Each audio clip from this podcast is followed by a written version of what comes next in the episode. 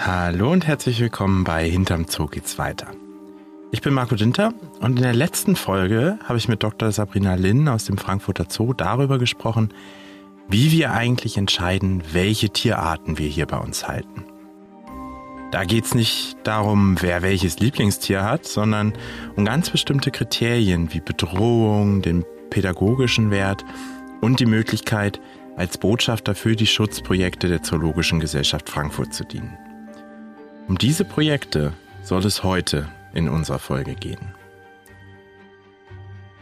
Ich war jetzt gerade am verlängerten Wochenende ein paar Tage am Rhein wandern und da kommt man ja immer wieder auch durch Naturschutzgebiete. Ihr kennt alle dieses grüne, dreieckige Schild mit dem Seeadler drauf. Und da habe ich mich gefragt, warum sich die ZGF nicht zum Beispiel auch dort engagiert. Wäre ja eigentlich ganz praktisch. Die Schutzgebiete liegen keine zwei Stunden von unserem äh, Hauptquartier in Frankfurt entfernt und man könnte eigentlich jederzeit vorbeischauen und nach dem Rechten sehen und spart sich dabei dann noch Langstreckenflüge und Videocalls mit Partnern in Indonesien, Sambia oder Peru. Und generell, wie sucht die ZGF eigentlich aus, wo sie sich engagiert? Ein paar unserer Projekte sind historisch gewachsen. Das beste Beispiel ist vermutlich der Serengeti Nationalpark in Tansania, für den sich schon Bernhard Jimek eingesetzt hat. Aber auch in den letzten Jahren sind einige Projekte dazugekommen, zum Beispiel in Sambia, Guyana oder der Chiripikete Nationalpark in Kolumbien. Und in der heutigen Folge möchte ich herausfinden, was uns in der ZGF dazu bewegt zu sagen, dieses Gebiet, dieses Schutzgebiet ist so wichtig, dass wir uns für seinen Schutz einsetzen wollen.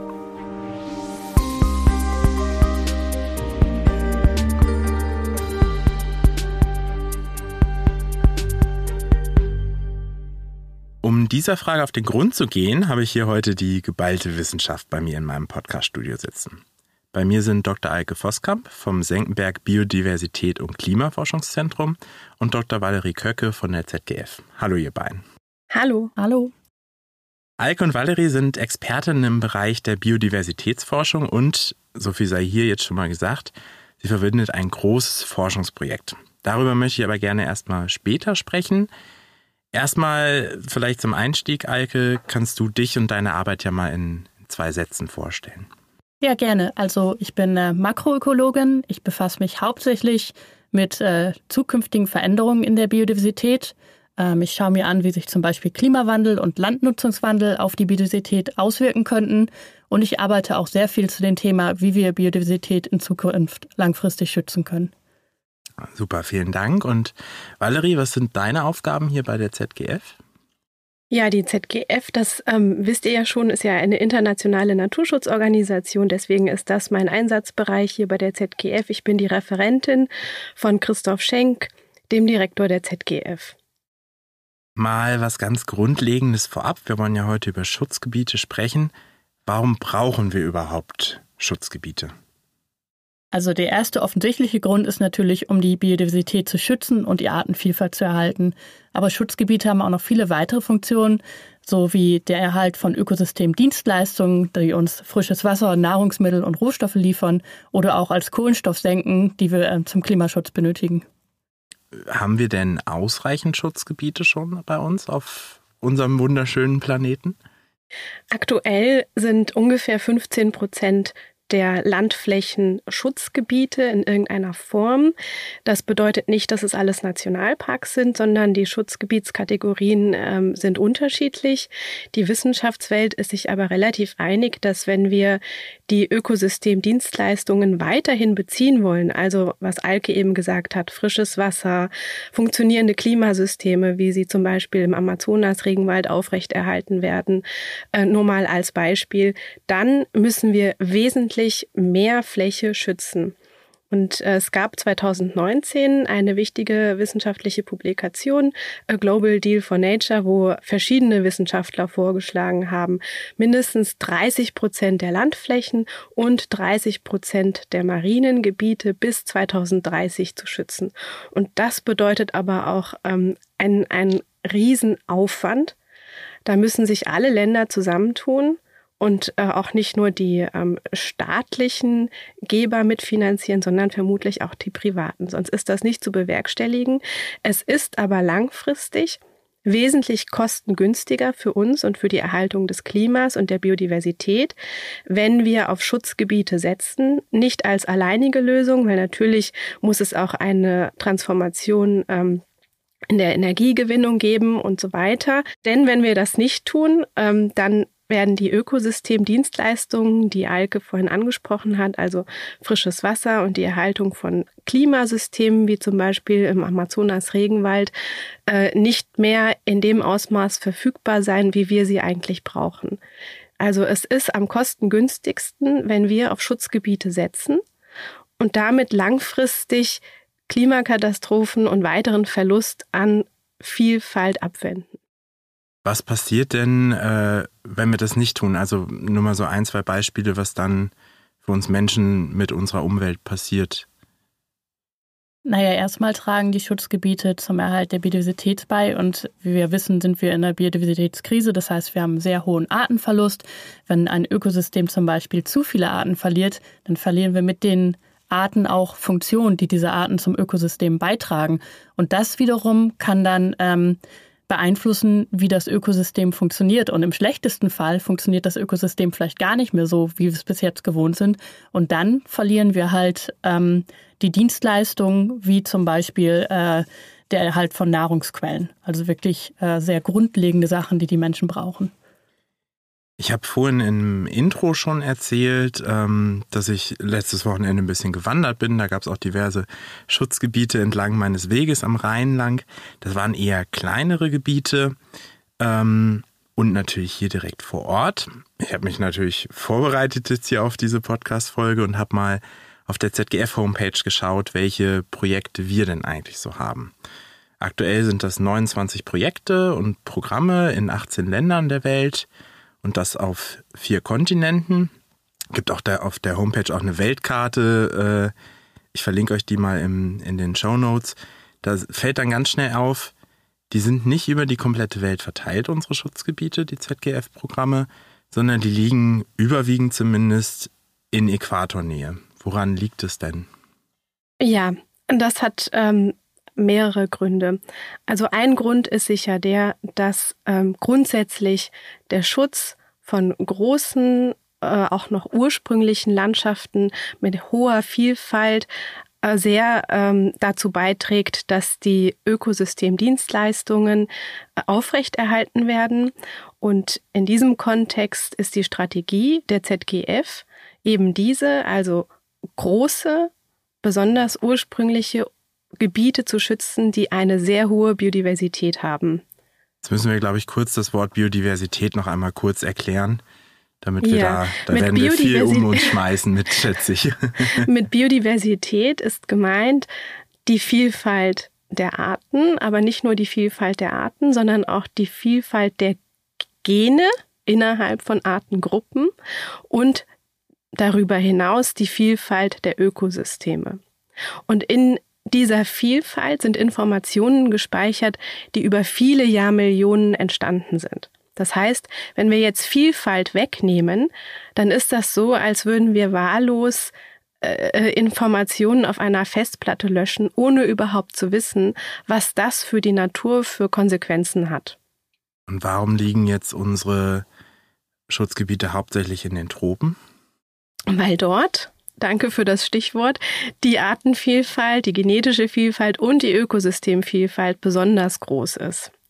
Also man nimmt an, dass in den Tropen mehr als die Hälfte der, der globalen Vielfalt vorkommt und ganz besonders hoch ist die Vielfalt äh, rund um das Amazonasgebiet in Südamerika.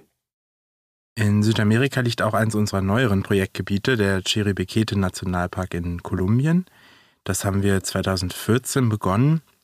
Was war da denn jetzt mal, um das mal so an dem Beispiel festzumachen, ausschlaggebend, dass wir irgendwann gesagt haben, da wollen wir uns jetzt engagieren, da gehen wir hin und betreiben Naturschutz?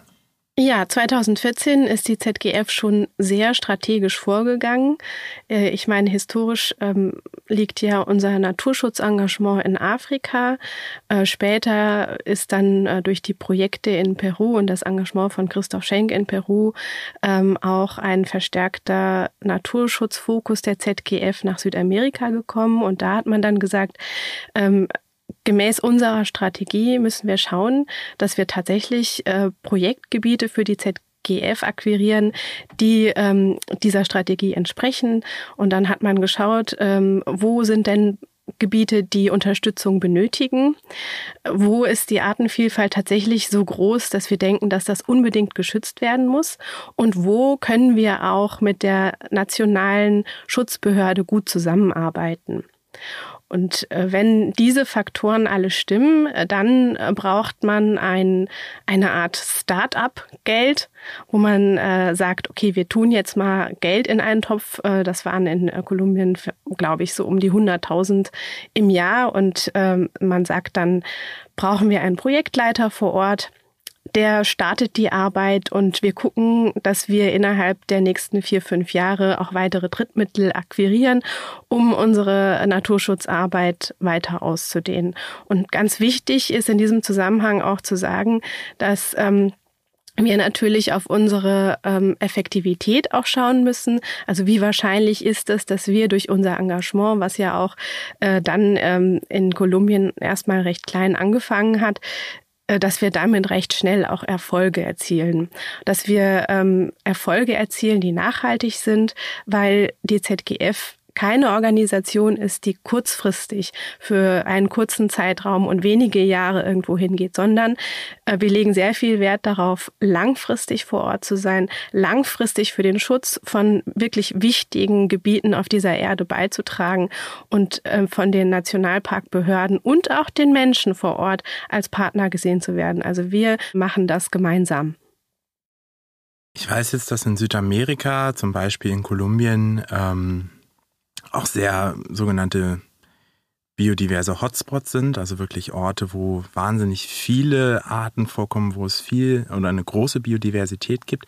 Das ist ja genau das Gebiet, in dem du eigentlich forschst, Eike. Ähm, was macht denn so ein Schutzgebiet, vielleicht verglichen mit anderen Gebieten, besonders wichtig? Ich sage das jetzt, ihr seht es nicht, aber in Anführungszeichen, weil natürlich jedes Schutzgebiet sicher in irgendeiner Form wichtig ist. Ja, genau. Also ich glaube, bevor wir so direkt äh, auf den Legacy Landscapes Fund einsteigen, ist vielleicht wichtig zu sagen, dass es natürlich eine sehr weite Auswahl von Kriterien gibt, wie man definiert, was ein wichtiges Schutzgebiet ist.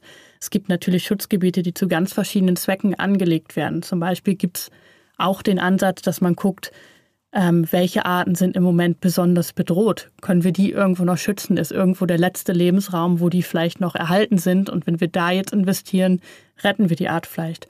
Oder man schaut auch ein bisschen darauf, dass man vielleicht nicht nur die Hotspots der Biodiversität ähm, erhält, sondern dass man auch komplementär sucht, dass man versucht, möglichst viele verschiedene Arten zu erhalten und die Schutzgebiete im Netzwerk aufeinander äh, abstimmt.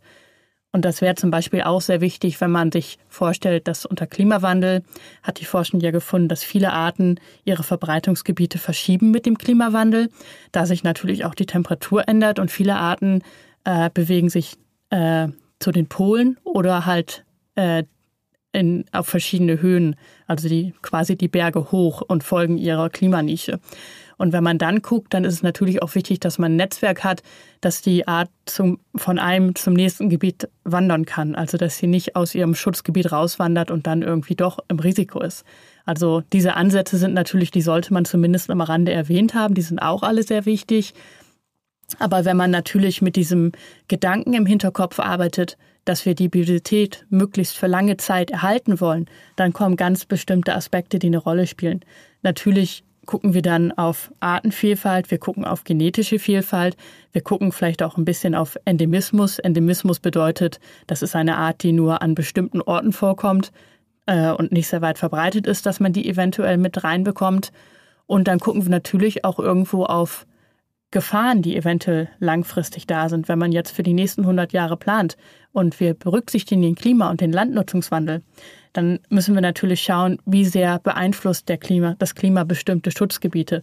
Ähm, erwarte ich, dass äh, der Klimawandel ein bestimmtes Schutzgebiet sehr betrifft und ich habe viele Arten, die aus dem Schutzgebiet rausgehen, viele Arten, die reinkommen, dann habe ich ein hohes Risiko, dass das Ökosystem sich sowieso sehr verändert. Oder was natürlich auch ein Aspekt ist, manche Gebiete werden für die Landnutzung viel interessanter unter Klimawandel. Vielleicht kann man da jetzt viel besser irgendein Getreide anbauen und damit ist ähm, die Zone um das Schutzgebiet sehr begehrt und das ist dann ein hoher Druck auf das Schutzgebiet. Das ist auch was, was man bedenken sollte.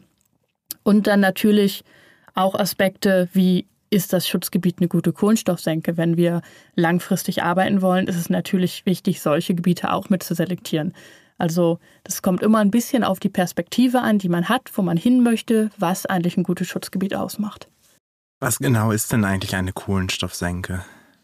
Naja, eine Kohlenstoffsenke, das ist jetzt was, wie zum Beispiel die tropischen Regenwälder binden sehr viel Kohlenstoff. Aber wir haben natürlich auch ähm, Moore und Feuchtgebiete binden sehr viel Kohlenstoff. Das heißt, wenn wir in Deutschland zum Beispiel die ganzen Moore, die wir mal trockengelegt haben, wieder ähm, verwässern könnten, dann wäre unser Klimaziel in Deutschland schon erreicht, weil so viel da gespeichert wird. Also im Grunde in den Pflanzen, die dann da wachsen, in den Bäumen, die im, im Regenwald wachsen und bei Mooren dann hauptsächlich Moose. Ähm, das ist ja eine ganz schöne Menge. Du hast ja jetzt verschiedenste Kategorien aufgezählt, auf die man achten muss. Also eine Riesenauswahl. Ähm, also selbst in meiner dreitägigen Wanderung bin ich ja an einem halben Dutzend Schutzgebiete verschiedenster Kategorien vorbeigekommen. Weltweit muss es ja wirklich Tausende von Schutzgebieten geben. Wie kann man sich dann da einen Überblick verschaffen, wo ich jetzt anfange mit meiner Arbeit? Ja, genau. Also ich meine, wenn man global arbeitet, ich meine, viel ist natürlich immer die Datenlage, die wir haben. Was wissen wir eigentlich über die einzelnen Schutzgebiete? Und das ist von Land zu Land oft sehr unterschiedlich. Und wenn ich jetzt wirklich, wie zum Beispiel für den Legacy Landscape Fund oder für ein globales großes Projekt Schutzgebiete aussuchen möchte, ähm, dann empfiehlt sich oft erstmal in die großen Datensätze, die global erhältlich sind, reinzuschauen. Also zum Beispiel wissen wir relativ gut für die Vertebraten, wie die Verbreitungsgebiete sind, auch die genetische Vielfalt bisschen über den Endemismus. Wir wissen global, wo die Kohlenstoffsenken liegen. Wir haben globale Projektionen für Klima- und Landnutzungswandel. Ähm, solche Datensätze kann man erstmal zu Rate ziehen, um sich so ein bisschen so einen Überblick zu verschaffen, wo die Schutzgebiete eigentlich liegen. Vertebraten sind die Wirbeltiere für alle, die nicht wie wir drei Nerds hier Bio studiert haben. Ähm, äh, wenn ich dann diese Datenlage habe, muss ich mich ja durch also das, das können ja nur Zahlen über Zahlen sein. Wie muss ich mich da durchfühlen oder gibt es irgendwas, was mir helfen kann, vielleicht ein bisschen mich zu sortieren? Ja, also wir haben jetzt zum Beispiel, um das Ganze so ein bisschen zu vereinfachen für die Nicht-Bio-Nerds, diese ganzen Sachen in einem relativ einfachen äh, Werkzeug zusammengestellt. Das muss man sich so vorstellen, dass wir erstmal geguckt haben, welche Schutzgebiete gibt es eigentlich global. Und dann haben wir ein bisschen uns danach gerichtet, weil wir jetzt zusammen mit dem Legacy Landscapes Fund gearbeitet haben in diesem Fall. Ähm, was sind eigentlich die Grundkriterien? Also das sollte eine IUCN-Site sein, was das ist halt bestimmter Schutzstatus, den es bei einem Gebiet schon gibt. Oder das sollte auf einer bestimmten Liste schon mit drauf sein, sodass wir nicht alle 200.000 plus Sites angucken mussten. So ein bisschen eine Pre-Selection gemacht. Und wenn man dann bei 1 bis 2000 Sites ist, dann kann man natürlich relativ einfach aus diesen großen Datensätzen für jedes Gebiet die Zahl rausziehen. Wie viel Kohlenstoff steht in dem Gebiet, wie viele Arten sind in dem Gebiet, was ist mein erwarteter äh, Klimaeinfluss auf das Gebiet und kann diese relativ einfach tabellarisch gegeneinander quasi darstellen, um zu sehen, wo man ungefähr in welchem äh, Gebiet steht. Und hängt das nicht teilweise auch, du hast jetzt verschiedene Kriterien genannt, aber hängen die nicht auch miteinander zusammen. Ich könnte mir vorstellen, wenn ich ein riesiges Gebiet habe, habe ich da per se erstmal mehr Arten, als wenn ich zwei Hektar irgendwo habe. Genau, das ist dann, das kommt dann im zweiten Schritt. Man muss das natürlich irgendwo ein bisschen in Perspektive zueinander setzen. Wir haben natürlich auch die Größe vom Gebiet damit drin und dann muss man halt irgendwo abwägen, was einem besonders wichtig ist. Ich meine, wenn ich wirklich nur Artenreichtum haben will, und äh, das größte Gebiet sammelt die meisten Arten, naja gut, dann ist es halt wahrscheinlich das Gebiet, was ich sowieso auswählen würde. Aber ich kann natürlich auch sagen, ähm, wenn ich diese verschiedenen Kriterien zusammenstelle. Mir ist eigentlich wichtig, wie stabil die Lage unter Klimawandel ist, äh, wie viel Vielfalt ich da habe. Ähm, und ja, ich weiß nicht, vielleicht äh, ist die Größe nur marginal wichtig und dann kann ich danach so ein bisschen auch ein Ranking erstellen ähm, für meine persönlichen äh, Vorgaben, welche Gebiete sich am besten eignen. Und das ist auch öffentlich zugänglich? Also ihr habt jetzt keine Excel-Tabelle irgendwo auf einem geheimen Server oder wie, wie sieht das aus? Ja, Marco, auch du kannst ähm, dir das ähm, Tool mal anschauen äh, auf der Webseite. Ähm, du verlinkst es ja nachher. Ähm, da siehst du, dass ähm, sechs Naturschutzziele definiert sind, äh, die ähm, Alke hat sie auch schon, meine ich, aufgezählt. Und da kannst du dann an so kleinen Schiebereglern wie ein DJ einstellen, wie du die gewichten möchtest. Also das kann jeder von euch ähm, auf diese Webseite gehen und sich angucken, wie funktioniert das Tool, ähm, Kontinente auswählen, ähm, die Einstellungen vornehmen, nach welchen Kriterien ich Naturschutz gewichten möchte. Und dann spuckt dir das Tool eine Karte aus, wo die Gebiete angezeigt werden und eine Liste eine Rankingliste, ähm, welche die äh, in Anführungszeichen besten Gebiete nach deiner eigenen Auswahl sind. Das heißt, ich kann wie so ein DJ an meinen Schaltern da rumspielen und kann zum Beispiel sagen, für mich ist jetzt nur Größe wichtig. Wie ist das denn bei unseren Partnern oder bei den NGOs? Gibt es da nicht ein, ein perfektes Kriterium, wo wir alle nachsortieren sollten? Nein. An dieser Stelle verlässt ähm, die Wissenschafts- äh, verlassen wir die Wissenschaftswelt und äh, kommen so ein bisschen ins Subjektive rein. Wonach ich gewichte, was die wichtigsten Schutzgebiete sind, ist ein Teil auch immer ähm, wertebasiert. Und das ist auch gar nicht so schlecht, weil im Grunde genommen die Wissenschaft auch sagt, wir brauchen einen diversifizierten Naturschutzansatz. Diversifiziert, also möglichst vielfältig, aber das heißt ja trotzdem nicht, dass jeder machen kann, was er will im Naturschutz, sondern wir brauchen ja schon eine gewisse wissenschaftliche Basis dafür, oder? Genau, also die ursprüngliche Idee für das Senckenberg Site äh, Decision Support Tool. Es ist ein bisschen ein umständlicher Name. Die ursprüngliche Idee kam daher, dass wir, äh, genau wie Alke gesagt hat, gesagt haben, wir brauchen einen strategischen Ansatz bei der Gebietsauswahl, äh, wo finanzielle Mittel für den Naturschutz hinfließen sollen. Und ähm, da haben wir gedacht, wir könnten einfach alle ähm, Datenlayer übereinander legen und dann sozusagen gucken, äh, wo äh, kumulieren sich besonders viele Kriterien in sehr vorteilhafter Weise. Und äh, also in, im Sinne von, ähm, da, da ist die Artenvielfalt groß, da sind große, gigantische Kohlenstoffmengen ähm, gespeichert und dann ist es auch noch stabil und dann ist auch noch der Landnutzungsdruck sehr gering so. Und dann haben wir festgestellt, hm, ähm, so die perfekten Gebiete gibt's eigentlich gar nicht. Da haben wir analysiert ähm, erstmal, wie ähm, ist die Bandbreite der Kriterien überhaupt und korrelieren die miteinander. Und da haben wir doch auch ein paar Korrelationen gefunden. Ähm, ich will es jetzt an dieser Stelle nicht zu komplex machen, aber da haben wir festgestellt, hm, wenn man nach Artenvielfalt guckt, dann ist natürlich auch ähm, der Anteil an endemischen Arten ähm, bei den meisten Sites höher und dann ist auch die äh, genetische Vielfalt in der Regel höher und das korreliert auch mit Kohlenstoffsenken so.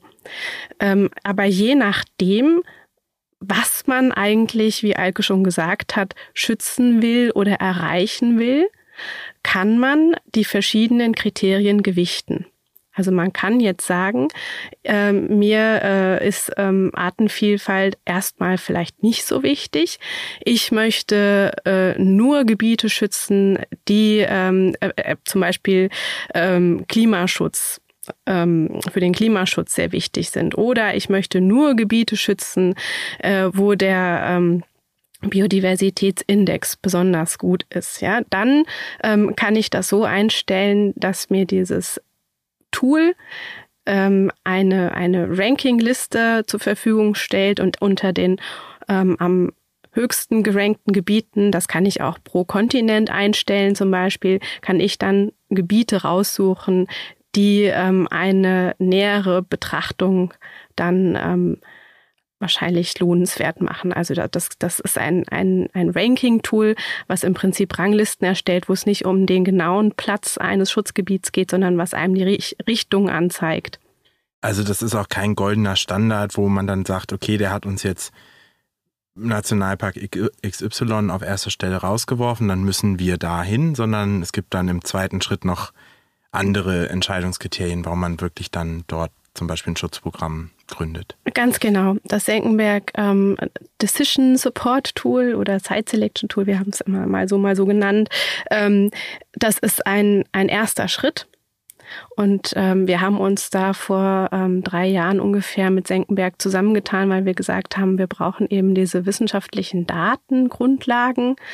Ähm, aber dann ist natürlich genauso wichtig, was ich vorhin erwähnt habe, ähm, wie können wir eigentlich tatsächlich ganz pragmatisch am Boden arbeiten? Sind die Umstände so, dass wir einen Mehrwert mitbringen und dass wir langfristig vor Ort bleiben können. Es gibt natürlich manchmal Kriterien wie zum Beispiel politische Umstände in einem Land, die können sich nach wenigen Jahren schon rapide ändern.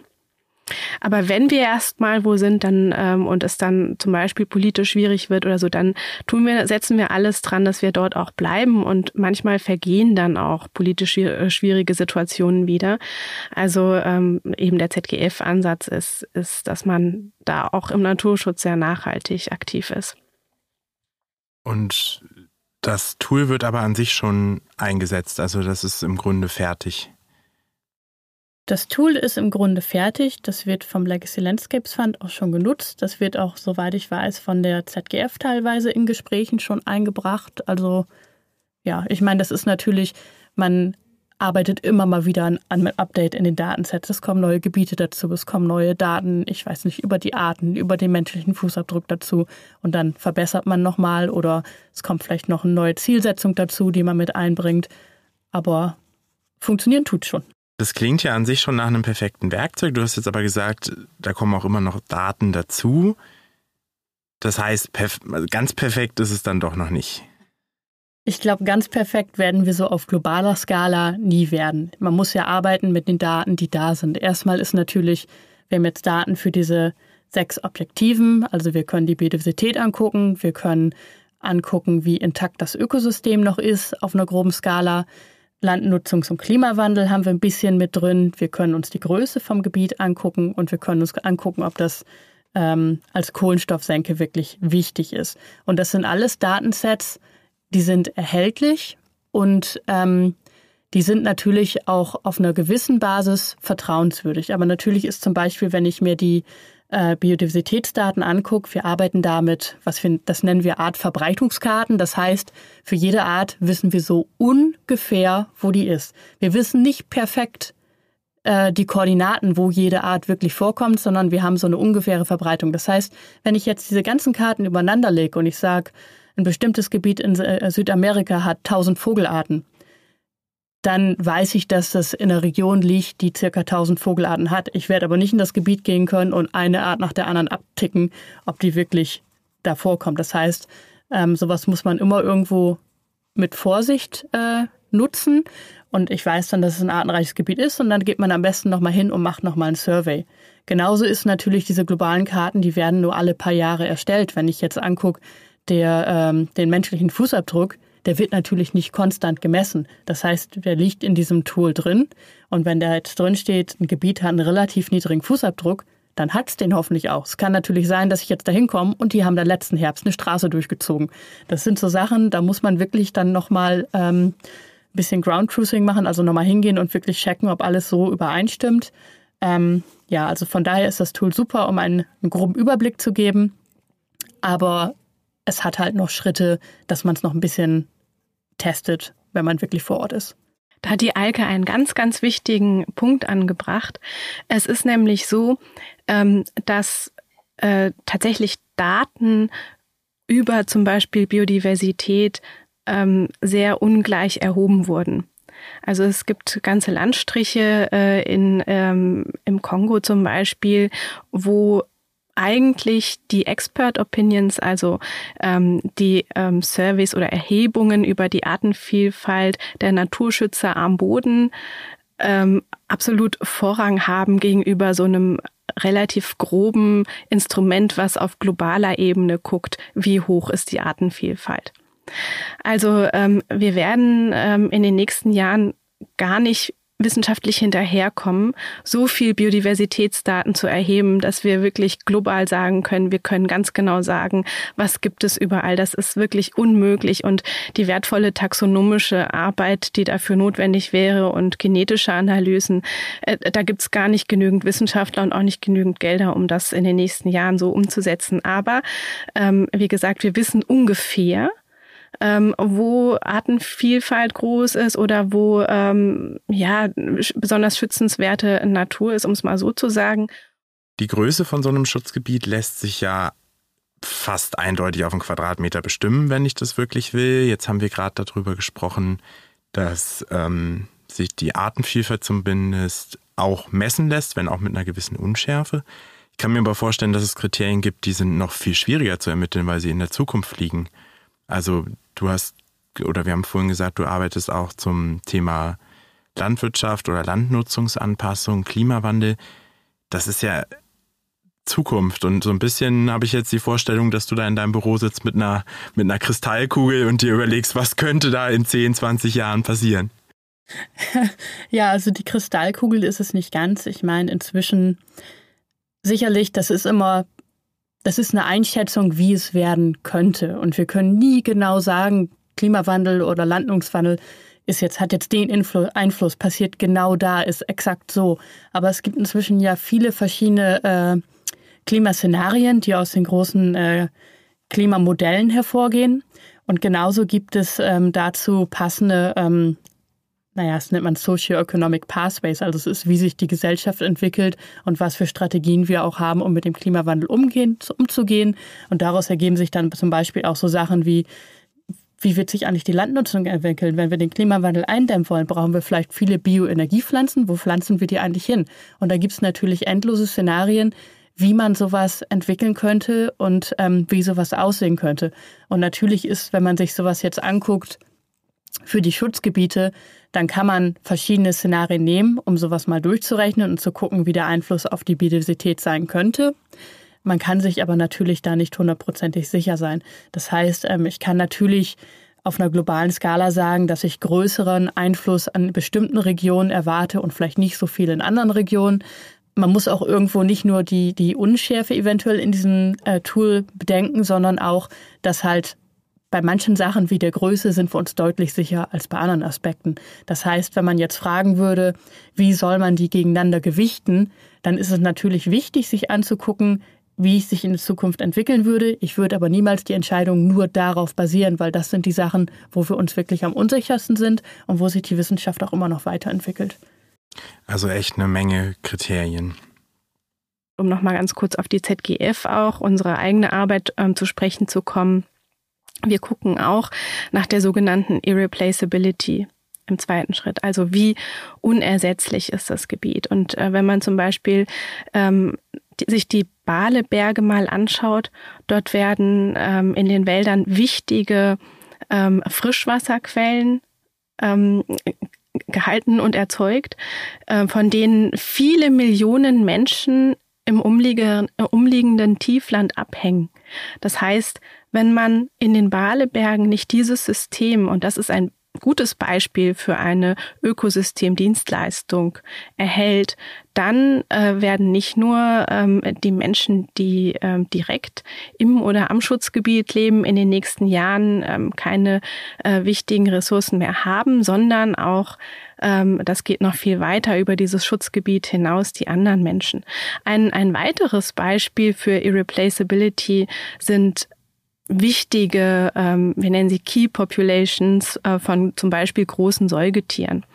Also ähm, wenn wichtige ähm, Orang-Utan-Populationen, Schimpansen-Populationen oder Elefantenpopulationen irgendwo in einem bestimmten Schutzgebiet verschwinden und damit gleich äh, ein riesengroßer Prozentsatz von dieser Art vom Globus verschwunden ist, dann ist das auch eine Irreplaceability. Und solcherlei Beispiele könnte man noch viele nennen. Es geht aber im Grunde immer darum, wenn das, was, was im Schutzgebiet verloren geht, dann betrifft es nicht nur das Schutzgebiet, sondern eigentlich uns Menschen und weitere Schutzgebiete. Es geht über das Schutzgebiet hinaus. Da ist das Beispiel, was du gerade genannt hast, mit dem Wasser, was aus dem Trinkwasser, was aus dem Schutzgebiet kommt, wahrscheinlich fast das eingängigste. Das heißt, wir machen Naturschutz im Grunde immer für die Menschen vor Ort. Wenn wir die Natur nicht schützen und ihre Ökosystemdienstleistungen, dann müssen wir ganz egoistisch sein, dann wird am Ende der Mensch verlieren. Die Erde braucht uns nicht. Das ist ein zwar etwas deprimierendes, aber doch sehr eingängiges Schlusswort. Ich denke, damit enden wir hier. Vielen, vielen Dank, ihr beiden. Schön, dass ihr da wart.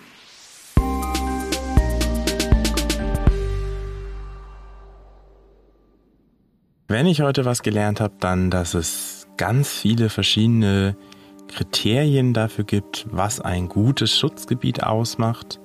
Das kann die Größe sein, die Biodiversität, Endemismus, also ganz viele unterschiedliche Aspekte, die wir uns anschauen können.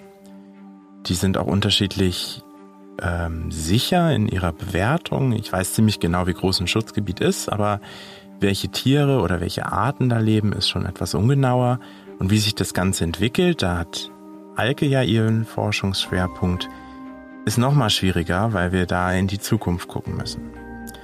Trotzdem ist es wichtig, dass wir Schutzgebiete haben, dass wir Schutzgebiete vergrößern, weil sie sogenannte Ökosystemdienstleistungen für uns Menschen erbringen. Das ist also wirklich ein ganz egoistischer Ansatz. Valerie hat es ganz schön gesagt, die Erde kommt ohne uns klar, aber wir brauchen zum Beispiel Schutzgebiete für frisches Wasser, um Kohlenstoff dort zu speichern, das heißt um den Klimawandel ähm, zu verlangsamen. Und dafür brauchen wir die Schutzgebiete und dafür müssen wir sehr genau schauen, wie investieren wir eigentlich unsere Ressourcen. Mein Name ist Marco Dinter. Es hat mich sehr gefreut, dass ihr zugehört habt und wir hören uns das nächste Mal wieder bei Hinter dem Zoo. Geht's weiter.